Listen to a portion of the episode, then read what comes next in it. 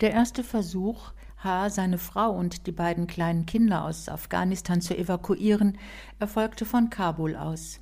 Aber Tausende belagerten die Tore des Flughafens, drängten, hofften, scheiterten am Durchlass, verzweifelten, versuchten es erneut.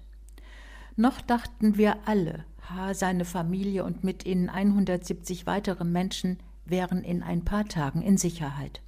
Und dann begann eine dramatische Flucht. Wochen des Wartens und Bangens. In unserem Extramagazin Leben berichten wir, wie ein paar tausend Freiwillige in Dutzenden Ländern daran arbeiteten, Menschen aus Afghanistan in letzter Sekunde zu evakuieren. Unsere Autorin gehörte zu diesen Freiwilligen, hielt den Kontakt mit der Familie H. und schildert deren Flucht aus nächster Nähe.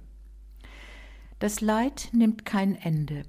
Weltweit suchen in diesem Augenblick etwa 82 Millionen Menschen eine Herberge. Die heilige Familie ist immer noch auf der Flucht. Die biblische Geschichte erzählt vom gefährdeten und geretteten Gotteskind. Was für ein eigentümlicher Gott, der fliehen muss, um dem Tod zu entkommen. Er teilt das Schicksal jener Abermillionen Menschen, die zu allen Zeiten ihre Heimat verließen, um Gewalt, Krieg und Not zu entkommen, in der Hoffnung auf ein besseres Leben. Jesus war ein Flüchtling. Er war der Gründer jener Religion, deren Kirchen zu den ehrwürdigsten und prächtigsten Gebäuden der Welt gehören. Doch er selbst war ein Unbehauster, einer, der nicht einmal einen Stein hatte, auf den er nachts seinen Kopf legen konnte. So beendet unser theologischer Autor die Weihnachtsgeschichte in diesem Extraleben mit dem Gedanken, die Sorge für den Fremden, der Mut zur Selbstbefremdung, das ist im Christentum mehr als eine soziale oder intellektuelle Übung. Sie führt zum Kern des Glaubens, zum geflüchteten, schutzlosen Kind, in dem Gott Mensch wird. Ein anderes Thema. Wo gehen wir hin, wenn wir Ruhe, Frieden und Harmonie suchen, wenn uns die Welt, die Corona-Welt, zu viel geworden ist? In diesem extra Leben führt uns Sabine von Beruf Naturcoach in den Wald. In der Wildnis, sagt sie, darf der Mensch sein, wie er ist, einfach da sein, frei von Wertungen oder Erwartungen. Da wird die Natur zur Psychotherapeutin.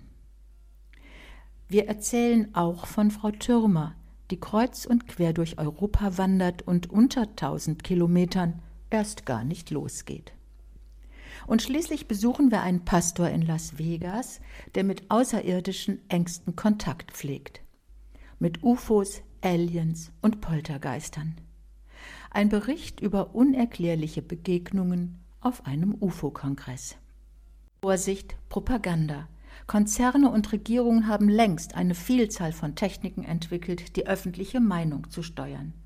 Propaganda zielt darauf ab, den Kopf in Ketten zu legen, so lautet ein Zitat in unserem Brennglas. Propaganda gibt es auch in Demokratien. Man sollte das Denken darum nicht den anderen überlassen.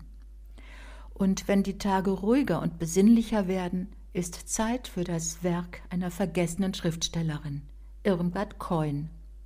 Eine Frau, die uns gerade heute noch viel zu sagen hat.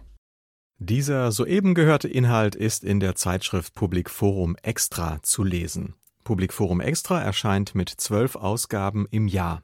Das Extra-Thema hat einen Themenschwerpunkt, betrachtet aus verschiedenen Blickwinkeln. Das Extra-Leben beschäftigt sich in Form von Geschichten, Reportagen, Gesprächen und Essays mit kulturellen und gesellschaftlichen Entwicklungen und Werten. Die Ausgaben erscheinen im monatlichen Wechsel. Weitere Informationen finden Sie im Internet unter extra.public-forum.de